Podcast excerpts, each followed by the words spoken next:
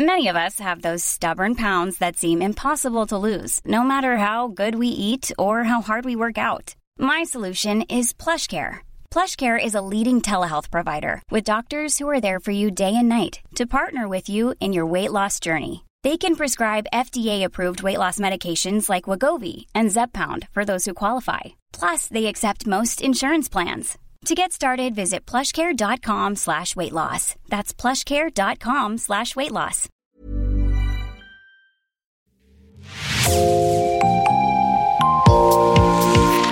Bonjour et bienvenue dans Podcasting, l'actu dans la poche, le podcast quotidien d'actualité du Grand Sud-Ouest. Chaque jour, suivez-nous à la découverte de l'information régionale avec les journalistes et chroniqueurs du territoire. Je m'appelle Jean Berthelot de Lagleté. Avant toute chose, je voudrais préciser que l'épisode que vous allez écouter a été enregistré avant la mort du journaliste reporter d'images de BFM Frédéric Leclerimoff. Frédéric avait été formé à l'Institut de journalisme de Bordeaux-Aquitaine, l'IJBA, dont il sera question aujourd'hui. L'ensemble de la rédaction de podcasting pense à lui et présente ses condoléances à sa famille, à ses proches, à celles et ceux qui ont été ses camarades à l'IJBA et à la rédaction de BFM. Nous vous proposons aujourd'hui une carte blanche à l'occasion de la sortie d'un livre qui s'appelle Journalisme, l'école de Bordeaux. C'est vous qui en êtes l'autrice. Bonjour Edith Raymond. Bonjour. Edith, avec vous, il sera question donc de l'un de nos partenaires chez Podcasting, l'Institut de journalisme de Bordeaux-Aquitaine, une école dans laquelle vous avez été formé lorsqu'elle s'appelait encore l'IUT de journalisme, une école surtout que vous avez dirigée pendant 18 ans avec beaucoup de volonté et je dirais une certaine poigne sans doute euh, nécessaire face à des étudiants pas toujours des plus studieux et sans transition, la transparence m'oblige d'ailleurs à préciser que j'ai moi-même étudié dans cette école lorsque vous en étiez la directrice. Edith, vous êtes avec nous car nous allons évoquer votre livre Journalisme, l'école de Bordeaux. Je le disais, il vient de sortir aux éditions du Bordelot au prix de 15 euros. Il s'agit d'une série d'entretiens que vous avez réalisés avec Pierre Christin et qui retrace l'histoire de cette école, née en 1969. Mais avant d'aller plus loin, Edith, en quelques mots, est-ce que vous pouvez nous parler de l'IJBA aujourd'hui? Elle fait partie des 14 écoles reconnues par la profession, c'est ça? Oui, c'est ça. L'IJBA fait partie des 14 écoles reconnues par la profession. Elle a pris la suite de l'IUT. Je l'ai créée pour des raisons que je pourrais expliquer si vous le souhaité. Euh, j'ai substitué, je dirais, l'IJBA à l'IUT, malgré la fidélité que, que, j'avais au dispositif euh, IUT, mais parce que, euh, la situation euh, de l'université évoluait, parce que la situation de la profession de journaliste évoluait, et qu'il me semblait qu'il fallait euh, notamment profiter de la réforme euh, licence maîtrise doctorat, dite LMD de l'université, pour faire un bond en avant dans l'échelle des diplômes. Ça ne nous a pas empêché de garder intact, j'espère, les valeurs euh, portées par l'école. Et c'est ça que j'ai voulu raconter et faire raconter à Pierre Christin, ces valeurs enracinées dans l'histoire de la création de l'école. Oui, on va parler indifféremment hein, de l'IUT de journalisme de Bordeaux et l'IJBA, la même école, mais le nom donc qui a changé au milieu des années 2000 et notamment sur votre impulsion, comme vous venez de le rappeler. On a beaucoup parlé de la formation des journalistes avec Marc Epstein de l'association La Chance qu'on a reçu le vendredi 13 mai. L'IJBA a toujours tenu une place un peu particulière dans cet ensemble d'écoles. Elle a prôné depuis le départ une forme d'ouverture à des profils moins conventionnels peut-être? Oui, alors la caractéristique de la caractéristique de Bordeaux, c'est ce qu'on raconte dans ce livre et ce que raconte très bien Pierre, qui est un grand narrateur, Pierre Christin. Euh, la caractéristique de, l'école, c'est d'être le premier IUT de journalisme créé et porté par euh, une personnalité locale qui était Robert Escarpite, qui était billettiste au Monde, euh, et c'était son poids, son arme importante, mais il était aussi universitaire. Et dans le dispositif IUT qui a été créé dans les années 60-70, le, les IUT préparaient d'abord à des métiers dits du secondaire, des métiers techniques, génie électrique, génie mécanique, génie civil, etc. Il n'y avait que des génies dans les IUT. Robert Escarpite a eu, euh, a eu l'idée novatrice euh, d'ouvrir ces IUT au, au, secondaire, au métier du secondaire, et notamment au métier de l'information et de la communication, et de l'animation socioculturelle. Il a donc porté le premier projet de création euh, d'IUT euh, journalisme et documentation et métier du livre et relations publiques parce que la caractéristique de l'IUT de Bordeaux, c'était de préparer à tous les métiers de la communication euh, qui avaient un programme officiel au sein des IUT et Robert Escarpite, qui était un visionnaire, qui était vraiment un, qui était un compagnon de route du Parti communiste, et qui avait une vraie volonté de démocratisation de l'université, d'ouverture de l'université à des populations différentes, a sauté sur ce dispositif IUT qui permettait d'accueillir pour des formations courtes en deux ans et validantes et professionnalisantes, ce qui à l'université était totalement innovant, hein, totalement précurseur, euh, qui permettait d'accueillir euh, des gens euh, qui pouvaient, des, étudiants qui, pour la majorité d'entre eux, ne pouvaient pas se permettre d'envisager des études longues, devaient travailler assez rapidement. Et une des caractéristiques du dispositif de l'IUT, c'était de pouvoir accueillir hein, des non-bacheliers, c'est-à-dire des gens, non pas des gens qui avaient échoué au bac de l'année, mais euh, des étudiants qui euh, n'avaient pas eu le bac, ou, mais même quelquefois avaient, arrêté leurs études en troisième euh, très tôt, et avaient travaillé dans d'autres métiers, et revenaient des années plus tard à l'université, à l'IUT, pour faire une reconversion professionnelle. Ce qui a tout de suite donné cette caractéristique à l'IUT de travailler avec des populations d'étudiants très, très, très mélangées, très métissées, on dirait maintenant. Euh, les étudiants étaient très très différents les uns des autres. Il y avait en, âge, en, en niveau d'études, en réussite scolaire, en aspiration journalistique aussi. Euh, il y avait des étudiants qui voulaient euh, surtout retourner travailler comme journalistes sportifs dans le quotidien régional de la province dont ils étaient issus, parce que la majorité des étudiants venaient de toutes les provinces de France dans les premières années. Moi, j'ai été très atypique puisque je, venais de Paris et j'étais vraiment la seule parisienne de la promotion soit donc des étudiants qui voulaient ça, puis d'autres qui voulaient carrément tout de suite être éditorialistes au monde. Hein. Il y avait absolument toutes les aspirations et tous les mélanges. Mais, mais il y avait quand même une union, euh, une, unité très importante parmi les étudiants. Je le raconte un peu dans la préface, qui était que le journalisme était vraiment leur graal, c'est-à-dire ils étaient vraiment recrutés euh, sur leur motivation à exercer ce métier.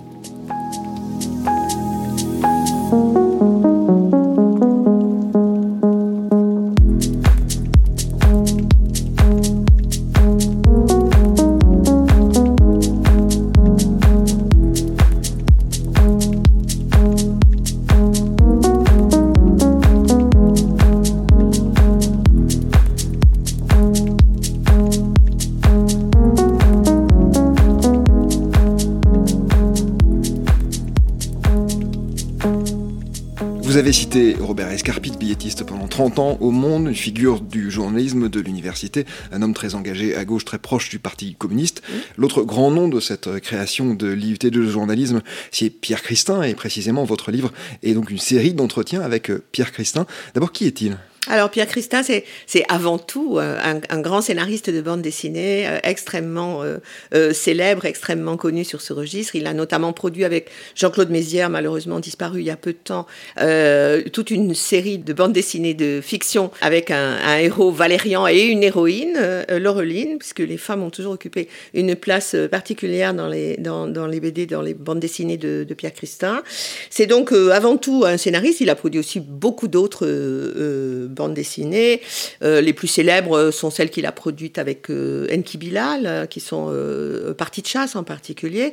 Des carnets de voyage, c'est un grand voyageur, c'est quelqu'un qui a fait plusieurs fois le tour du monde, c'est quelqu'un qui aime raconter des histoires, hein, tout bêtement.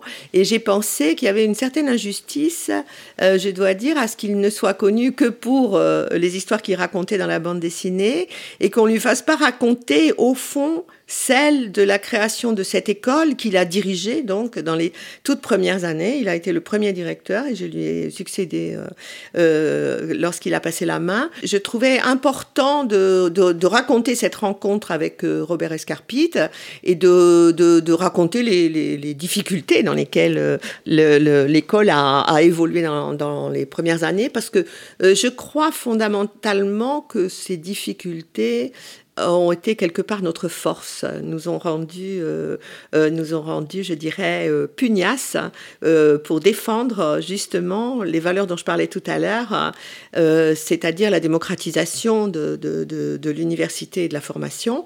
Et, et, Pierre étant un excellent narrateur, racontant les histoires merveilleusement bien, j'ai trouvé qu'il était important de le lui faire raconter et de le publier.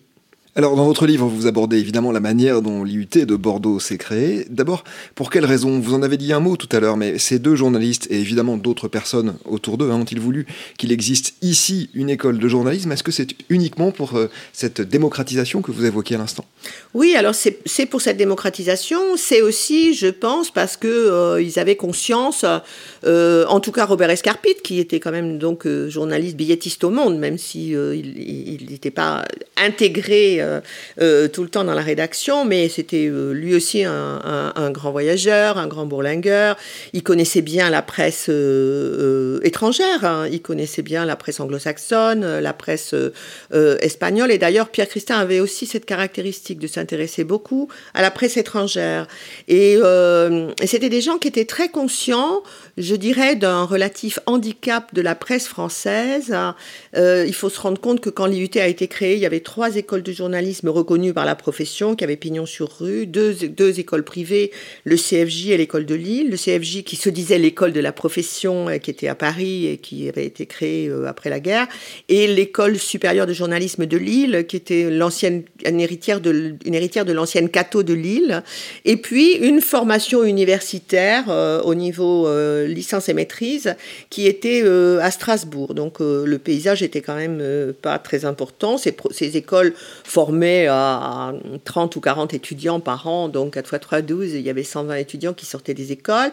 Or, le journalisme était un métier dans lequel on recrutait, la presse était en expansion, et euh, Robert Escarpit, comme Pierre Christin, était conscient euh, d'un certain népotisme des recrutements, c'est-à-dire que euh, euh, les, journalistes qui rentraient dans les rédactions étaient tous, je dis moi, des fils d'archevêques, Pierre dit plutôt des cousins du rédacteur en chef, mais c'est vrai que c'était un métier dans lequel on rentrait uniquement par piston et par relation. C'était un métier dans lequel qui jouait le rôle, je dirais, de, récupération du statut social pour des enfants de classe favorisée qui n'avaient pas toujours bien réussi leurs études et qui devenait journaliste, ce qui permettait d'avoir un métier euh, prétendument un peu de, pouvoir, prétendument un peu littéraire, et donc euh, avouable en société, euh, alors qu'on n'avait pas brillamment réussi de grandes études. Voilà. Les débuts ont été, disons, parfois un peu improvisés, voire difficiles. Il a fallu trouver des professeurs, puis des étudiants, et cela s'est fait à l'arrache, hein, pour reprendre un terme que Pierre Christin utilise et revendique presque. Oui, tout à fait. L'anecdote, dans le premier chapitre, il raconte euh, son recrutement par Robert Escarpit dans un coin de bureau, euh, dans un autre sol de, la fac du cours Pasteur, où, Robert Escarpit, on croit rêver quand on sait la difficulté qu'il y a maintenant à être recruté à l'université comme professeur, où Robert Escarpit Pierre Christin, dont il ignore à peu près tout, enfin même tout, tout absolument tout, et euh, l'embauche euh, à la fin du premier rendez-vous en lui disant bon bah alors c'est d'accord, euh, je vous prends et, vous allez vous allez mener cette formation au journalisme. Voilà, les, les, débuts sont extrêmement difficiles. Il y a une autre anecdote savoureuse, c'est le premier recrutement de la première promo quand ils vont Robert Escarpit et Pierre Christin, donc tous les deux dans la file d'attente, cours des étudiants qui cherchent à s'inscrire à l'université, qui repèrent ceux qui ont un journal sous le coude, par exemple, en disant tiens, lui, il lit un journal, peut-être le journaliste, ça l'intéresserait, il s'approche et, il lui dit il y a un IUT de journalisme qui s'ouvre, vous voulez pas être étudiant là? Et bon, des, étudiants disent bah oui, bon, bon pourquoi pas? Voilà. Donc c'est vrai que euh, ça s'est beaucoup improvisé. Recruter une équipe professionnelle, enfin d'enseignants, a été à peu près du même, euh, du même tabac, du même euh, acabit. Personne n'y croyait vraiment, il faut le dire, euh, ni à l'université ni dans la presse. Et euh, euh, on, les laissait. C'est pour ça que je dis que ça leur a laissé une certaine liberté. C'est-à-dire que c'était pas du tout une formation prestigieuse, loin s'en faut. C'était un, premier cycle qui, sans, perspective de mener plus loin, ce qui à l'université est vraiment peu de choses et regardé avec beaucoup de mépris. Et dans les entreprises de presse, même moi, quand j'ai pris la succession de Pierre des années plus tard, hein, j'ai entendu des, responsables de presse me, regarder, me, dire oh, Mais comment ça, une unité de journalisme Quelle drôle d'idée Et une école de journalisme à Bordeaux, bah alors c'est encore plus cocasse. franchement, euh, voilà, c'était. Personne n'y croyait, personne ne pensait que ça pouvait fonctionner. Et donc, euh, voilà, ils ont improvisé dans une certaine liberté. Alors justement, on l'a dit, hein, l'IUT de journalisme est devenu finalement assez rapidement hein, l'une des écoles reconnues par la profession. Comment cette reconnaissance est-elle arrivée? Alors elle est arrivée euh, tout, bêtement en allant défendre euh, devant... il y avait une commission, une, commission paritaire de l'emploi des journalistes qui reconnaît, et qui est toujours d'ailleurs la même, hein, qui reconnaît, qui donne l'agrément à un certain nombre d'écoles. De, il fallait faire la preuve qu'on avait des équipements, qu'on avait des, des, enseignants professionnels. Moi j'ai défendu l'agrément euh, année après année, puisque c'est pas un, agrément ad vitam aeternam, c'est un, agrément renouvelable. Alors je ne sais plus si c'est tous les 5 ans, tous les 6 ans, tous les 7 ans, mais enfin bon voilà il faut, voilà, faut faire la preuve que nos étudiants deviennent vraiment journalistes euh, en, sortant de, la formation, qu'on a les moyens de les former, que surtout, surtout, parce que la profession y tient énormément, euh, il n'y a pas de passerelle hein, euh, avec d'autres enseignements et notamment des enseignements à la communication. Donc il faut bien, bien montrer qu'on est d'un sectarisme absolu sur le journalisme et qu'on ne forme pas à d'autres métiers et qu'on ne mélange pas les choses. voilà, donc c'est, on passe devant une commission qui est composée de, représentants des syndicats d'employeurs et de représentants des syndicats de salariés. Euh, voilà, certains ont été euh, plutôt bienveillants avec nous, attentifs, euh, surpris, étonnés par notre engagement qui se sentait, je crois. notre, on, a, on a longtemps été perçu comme une école de gauche, de gauchistes. Alors c'est lié beaucoup à la personnalité de Pierre, c'est lié beaucoup au combat qu'a mené Robert Escarpite. Hein. et puis à un certain nombre de personnes qui sont venues dans l'école, Dieu est venu à plusieurs reprises. Et, quand je suis partie, il n'y a pas si longtemps que ça, il y a quand même un rédacteur en chef qui m'a dit Ton école bourdieusienne, on n'en veut pas. et je disais, je lui ai répondu J'aimerais tant que ce soit une école bourdieusienne. Si tu savais, les, écoles de journal, les étudiants en journalisme ne savent même plus qui est Bourdieu. Euh, donc voilà, on était, on était identifiés comme ça. Et la, la commission paritaire de l'emploi, euh, au fond, euh, voilà, était pour la majorité de ses membres, était assez bienveillante à notre égard.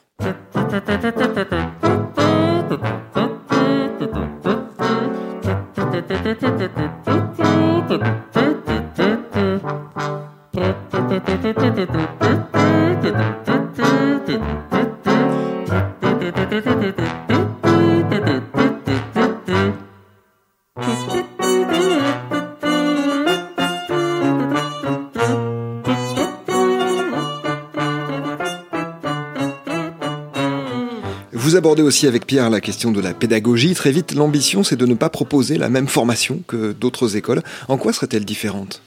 Alors, euh, euh, elle est différente. Enfin, moi, je, moi, en tout cas, j'ai toujours considéré, Pierre aussi, hein, que ce qui était important, c'est que l'étudiant soit au centre du dispositif. C'est-à-dire que nous, on a, on, a, on a vraiment porté énormément d'attention aux étudiants, à leur parcours, à leurs attentes. Ça ne veut pas dire qu'ils devenaient exactement le journaliste qu'ils voulaient être en rentrant dans l'école, mais qu'en tout cas, on essayait de les amener euh, au mieux de leurs euh, possibilités et de leurs capacités. On avait une certaine exigence euh, pédagogique en termes de qualité de l'information produite et, et, et, on essayait de les, de les accompagner vraiment sur le chemin qui était le leur vers, euh, euh, euh, ce qu'ils désiraient. Alors, je ne dis pas que dans les autres écoles, on ne s'intéressait pas aux étudiants. on s'y intéressait, bien sûr.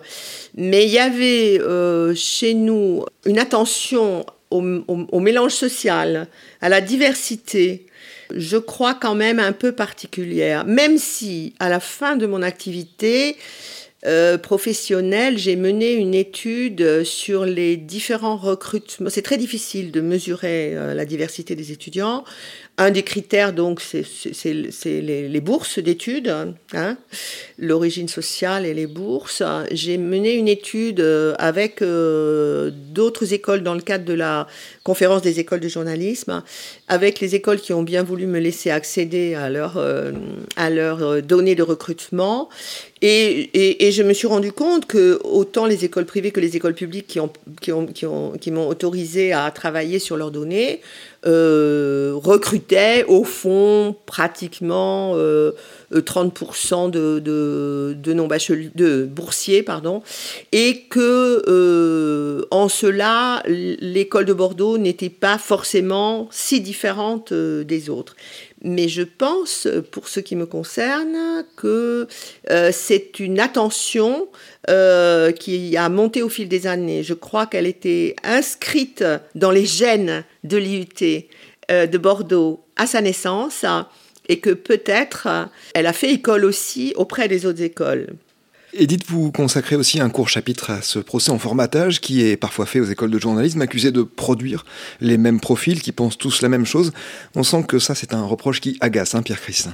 Oui, alors ça, l'énerve beaucoup. Il n'a pas, tout à fait tort. D'abord parce que euh, euh, c'est un reproche qui est né d'un livre euh, de quelqu'un qui est devenu maintenant très célèbre, qui est François Ruffin, et qui a écrit dans ses jeunes années, qui a fait la formation du, CFJ, du Centre de formation des journalistes, et qui a écrit dans ses jeunes années donc un, premier livre qui dénonçait le formatage dans les écoles de journalisme et qui, ça, ça nous a beaucoup énervé, beaucoup agacé, cette question de, du formatage et de ce qui était enseigné dans les écoles, c'est-à-dire qu'il accumulait des anecdotes de, déclarations euh, euh, qu'il avait, qu'il avait entendues pendant sa formation au CFJ et que peut-être d'ailleurs euh, des, journalistes professionnels enseignant chez nous euh, ont tenu aussi euh, dans notre école, je, ne sais pas.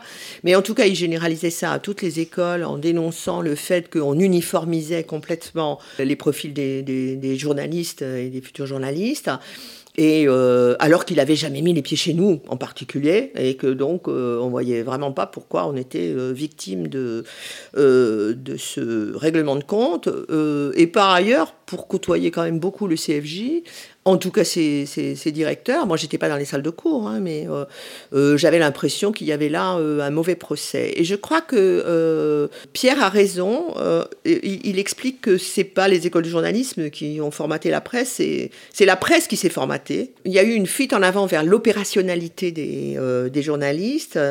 et c'est vrai que ça a été pour nous euh, une difficulté, cette demande d'opérationnalité, de la part des étudiants. Les étudiants, plus les années passaient, plus le chômage augmentait, plus les difficultés de recrutement étaient là, même si à la sortie des écoles de journalistes, dans la mesure où les, écoles reconnues par la profession ne forment qu'une infime minorité des journalistes qui sont recrutés. Hein. Donc il faut quand même être conscient que quand vous passez par une école de journalisme reconnue, vous êtes dans le meilleur des tuyaux pour devenir euh, journaliste professionnel, et en général, vous le devenez. Mais, euh, mais pour autant, euh, les, difficultés de recrutement inquiétaient les étudiants et ils étaient de plus en plus en demande d'opérationnalité. Et les entreprises aussi. Moi, je raconte toujours que je suis allée, euh, je me souviens, dans les années, après les années 2000, dans une, dans une radio dans une radio nationale, mais dite périphérique. Euh, à l'époque. Et euh, je me souviens que euh, le rédacteur en chef me disait Mais envoyez-nous des gens différents, des gens qui aient des idées, avec ce grand fantasme qui voudrait que les jeunes aient des idées plus que les vieux. Et envoyez-nous des gens qui aient des idées, envoyez, envoyez-nous des gens différents, etc. etc. Et j'avais sous les yeux la liste des étudiants que j'avais envoyés en stage dans cette entreprise et la liste des étudiants qui avaient effectivement été recrutés par cette entreprise. Et je lui ai répondu, moi je vous envoie des gens différents, mais vous, vous ne recrutez que ceux qui vous ressemblent quand même. Donc euh, il y, a, toujours eu cette difficulté et cette tension entre les attentes euh, d'opérationnalité des étudiants et des entreprises euh, et, la volonté d'un certain nombre d'étudiants de ressembler au fond euh, aux, journalistes qui avaient pignon sur rue et, le désir dans lequel nous nous étions de former des journalistes non pas différents mais qui en tout cas étaient plus attentifs aux répercussions de l'information qu'ils délivraient.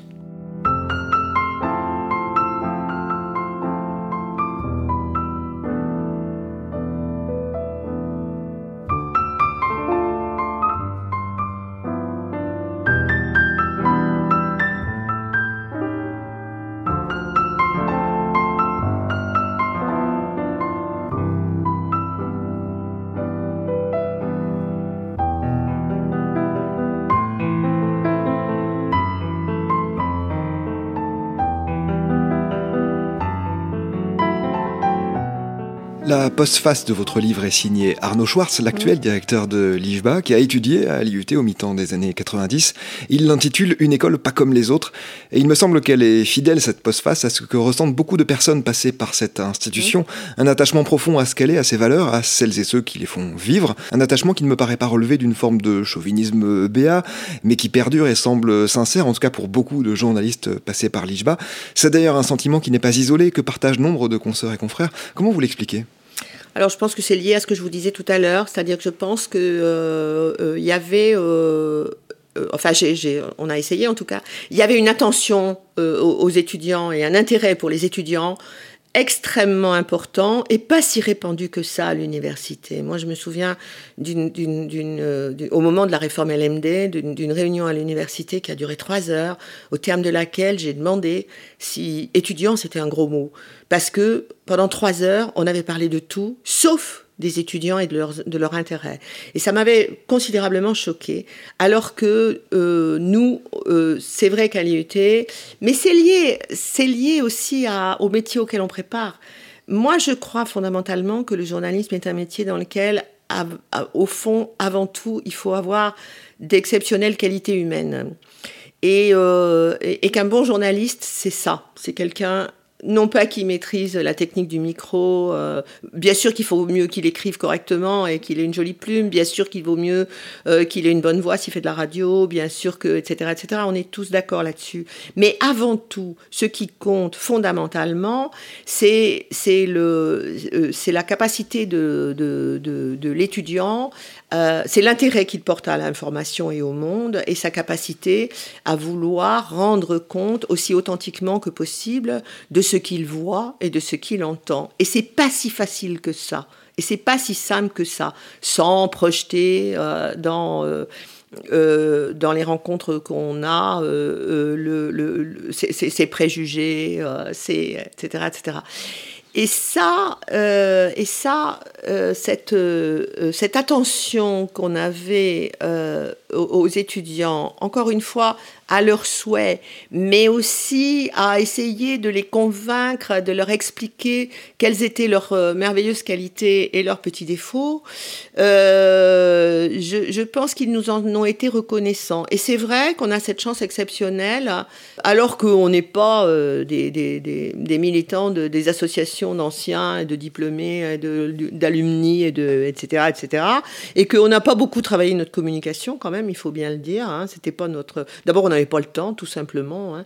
Euh, bah, les étudiants euh, qui étaient passés par chez nous gardaient une certaine fidélité. Ils avaient vécu là une expérience un peu particulière, notamment dans ce mélange social, géographique, enfin dans, dans, dans ce, euh, ils étaient attachés à l'école, mais ils étaient aussi attachés à leur promo beaucoup, hein, à leur, euh, aux étudiants qu'ils avaient côtoyés.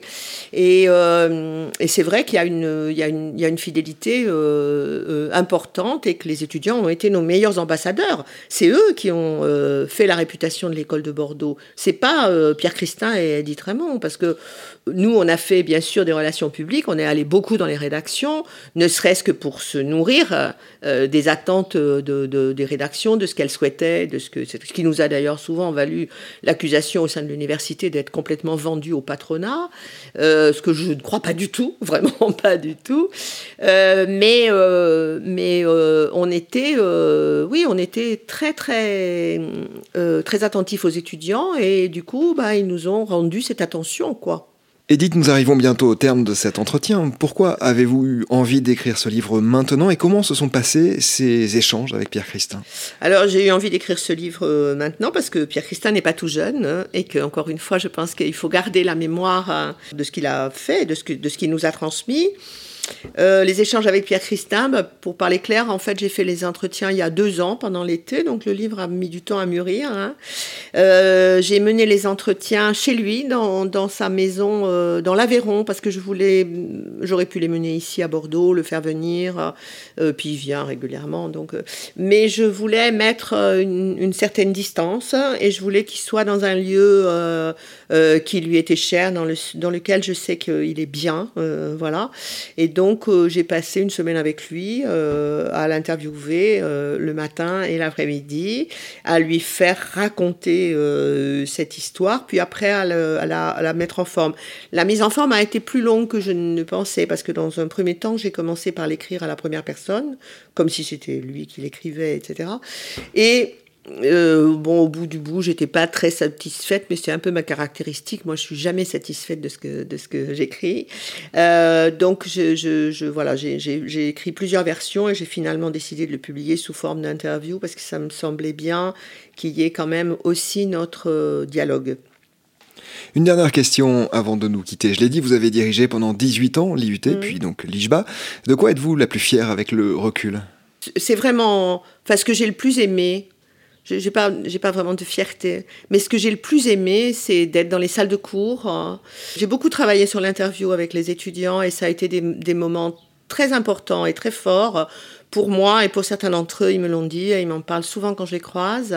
Donc peut-être euh, si je dois avoir une petite fierté, c'est celle de leur euh, de, de, les avoir euh, amenés à perfectionner pour certains leur écriture, en tout cas, en tout cas l'améliorer, et puis être plus respectueux euh, de ce que les autres ont, à leur apporter et, à dire. Et, euh, donc, justement, à pas, oui, à pas projeter leurs préjugés sur, euh, sur l'information. Voilà. Peut-être que c'est, oui, si je dois avoir une fierté, c'est celle-là. En tout cas, mes plus grandes joies, ça a été dans les salles de cours. Ça n'a pas été dans, ça n'a pas été dans la direction, mais pour que ça se passe bien dans les salles de cours, il fallait bien que quelqu'un se colle à la direction. Moi, je suis restée 18 ans responsable, il faut le dire, parce que personne ne se bousculait pour prendre la, la, direction de l'école. Alors, je ne dis pas que j'aimais pas ça, hein, mais je, j'aimais avant tout enseigner le journalisme euh, à des étudiants qui, euh, euh, qui étaient contents d'être là. Vous disiez au tout début de l'entretien que peut-être certains étudiants n'étaient pas très attentifs ou très présents aussi. Enfin, je veux dire, dans l'ensemble, c'est c'est vrai que de temps en temps, j'étais obligée de râler contre un étudiant qui euh, avait séché un cours, mais, euh, euh, mais dans l'ensemble, ils étaient quand même plutôt satisfaits et plutôt intéressés par la formation qu'ils recevaient. Merci beaucoup, Edith Raymond. Je ne peux que confirmer, évidemment. Merci d'avoir accueilli euh, Podcasting. Votre livre s'appelle Journalisme, l'école de Bordeaux. Il est paru aux éditions du Bordelot et au prix de 15 euros.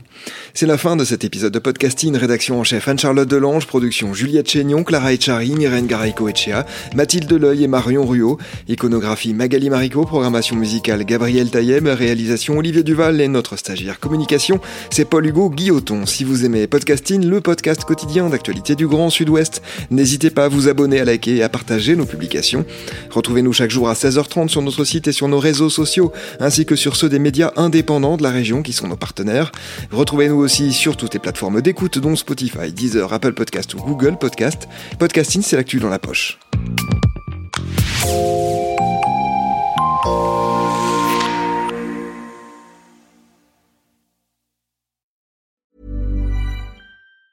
Even on a budget, quality is non-negotiable. That's why Quince is the place to score high-end essentials at 50 to 80% less than similar brands. Get your hands on buttery soft cashmere sweaters from just 60 bucks, Italian leather jackets, and so much more. And the best part about Quince, they exclusively partner with factories committed to safe, ethical, and responsible manufacturing. Elevate your style without the elevated price tag with Quince. Go to quince.com slash upgrade for free shipping and 365-day returns.